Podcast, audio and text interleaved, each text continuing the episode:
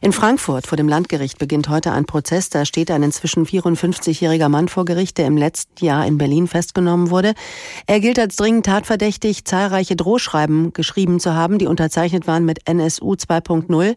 Vielleicht erinnern Sie sich noch, das war vor über drei Jahren. Diese Drohschreiben gingen an Persönlichkeiten des öffentlichen Lebens, zum Beispiel an die heutige linken Chefin Janine Wissler oder an die Kabarettistin Idil Beida.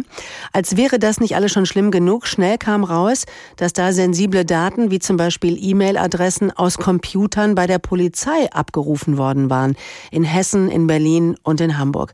Die Frankfurter Anwältin Seda Bascha Yildiz hat damals auch diese Drohmails bekommen, was zurückzuführen ist auf den Umstand, dass sie im NSU-Prozess die Familie Enver Şimşek als Nebenkläger Anwältin vertreten hat. Ich habe Sie gefragt, mit welchen Gefühlen sie heute auf diesen Prozessbeginn schaut.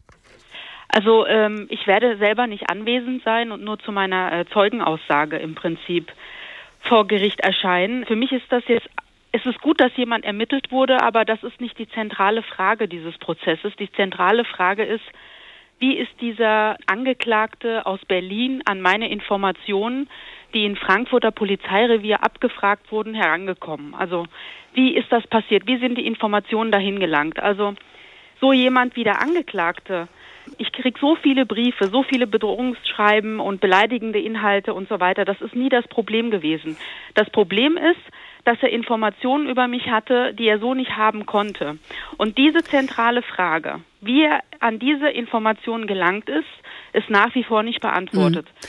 Und die These, die der Sonderermittler aufgestellt hat, der Polizei nach der Festnahme dieses Angeklagten, dass er gesagt hat, die hat er durch einen fingierten Anruf erlangt, die ist in meinem Fall ausgeschlossen. Verstehe. Also diese Einzeltäter-These, die greift bei Ihnen nicht, ne? Nee, die greift nicht aus dem Grund, dass äh, man sagt, der hätte im ersten Polizeirevier angerufen, sich als Polizist ausgegeben. Das ist in meinem Fall äh, ausgeschlossen, weil die Abfrage war so umfangreich und so detailliert. Erstens kann man das nicht telefonisch erlangen und zweitens hat sich auch keiner dieser Beamten jemals darauf berufen und hat gesagt, ja, da war mal ein Anruf. Also das ist eine Behauptung, die der Sonderermittler aufgestellt hat von der Polizei, die so nicht belegt ist.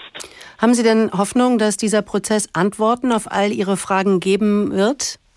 Das glaube ich nicht, dass der Prozess das schaffen wird. Es sei denn, der Angeklagte gibt irgendwelche Hinweise oder, oder beantwortet die Fragen. Aber ich glaube, das wird er nicht tun, weil er die Antwort wahrscheinlich selber nicht kennt, weil diese Daten nach meiner Einschätzung wahrscheinlich im Darknet verbreitet wurden. Also was wichtig ist, ist, äh, der Prozess ist auch wichtig, aber was noch viel wichtiger ist, ist, es muss aufgeklärt werden, welche Beamten in diese Abfrage involviert waren der Zusammenhang muss geklärt werden. 90 Minuten später nach dieser Abfrage wurde ich rassistisch beleidigt und meine Tochter bedroht. Und zufälligerweise ist die Beamtin, von deren Kennung diese Abfrage erfolgt ist, in einer rechtsextremen Chatgruppe gewesen. Welche Konsequenzen ziehen wir daraus? Warum sind die Beamten nicht schon längst vom Dienst nicht nur suspendiert, sondern entfernt worden?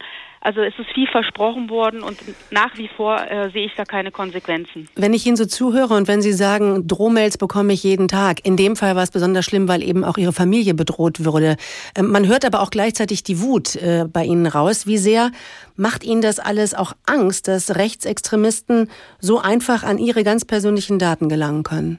Also wissen Sie, in dem Fall war eigentlich für mich eine ähm, Grenze überschritten, weil meine Tochter, die damals zwei Jahre alt war, thematisiert wurde ohne meine Privatanschrift. Und ich wusste genau, das kann man so nicht bekommen, diese Information. Und ich meine, für mich ist es tatsächlich besorgniserregend, dass in den Sicherheitsbehörden, dass in der Polizei Menschen sitzen, die eine rechtsextremistische Einstellung haben, von denen eine gewisse Gefahr ausgeht. Und es ist besorgniserregend, äh, dass das für diese Person fast gar keine Konsequenzen hat. Wissen Sie, wir müssen uns auf die Polizei verlassen können. An wen soll ich mich sonst wenden? Mhm. Bei mir ist natürlich eine große Unsicherheit da.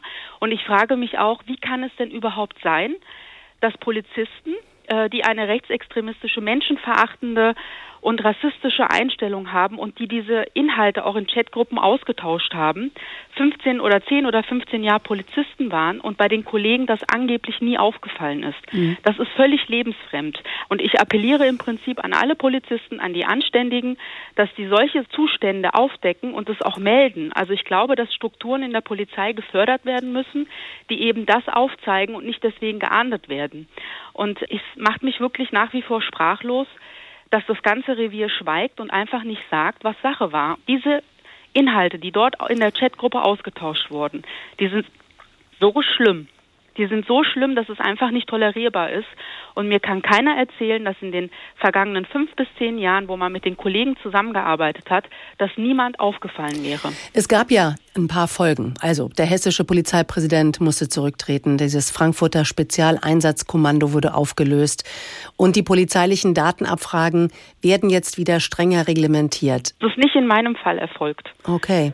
Der Polizeipräsident ist erst zurückgetreten im Fall von Janine Wissler, nicht weil mein Kind bedroht wurde oder ich beleidigt wurde rassistisch, sondern das war erst zwei Jahre später, glaube ich. Und diese Abfragen, nach meinem Fall hat man schon gesagt, solche Abfragen dürfen sich nie wiederholen. Und was ist rausgekommen? Nachdem man das groß versprochen wurde, es hat sich dann rausgestellt, dass anderthalb Jahre später auch äh, Abfragen erfolgt sind, die keine dienstliche Veranlassung hatten bei Janine Wissler und bei Edil Beider. Also wahnsinnig viel es hat sich nicht geändert. Mhm. Und es ist schon besorgniserregend, weil diese Menschen müssen spüren, dass es Konsequenzen haben muss. Und wenn man als Polizist oder als Beamter ein Eid auf die Verfassung geschworen hat, auf die freiheitlich-demokratische Grundordnung und so eine rechtsextremistische Einstellung hat, dann darf man einfach kein Beamter sein und man darf auch auf keinen Fall ein Polizist sein. In H-Info war das die Anwältin Seda Bascha Yildiz. Auch sie hat vor gut drei Jahren Drohmails bekommen vom sogenannten NSU 2.0. Und ab heute steht da der mutmaßliche Absender in Frankfurt vor Gericht.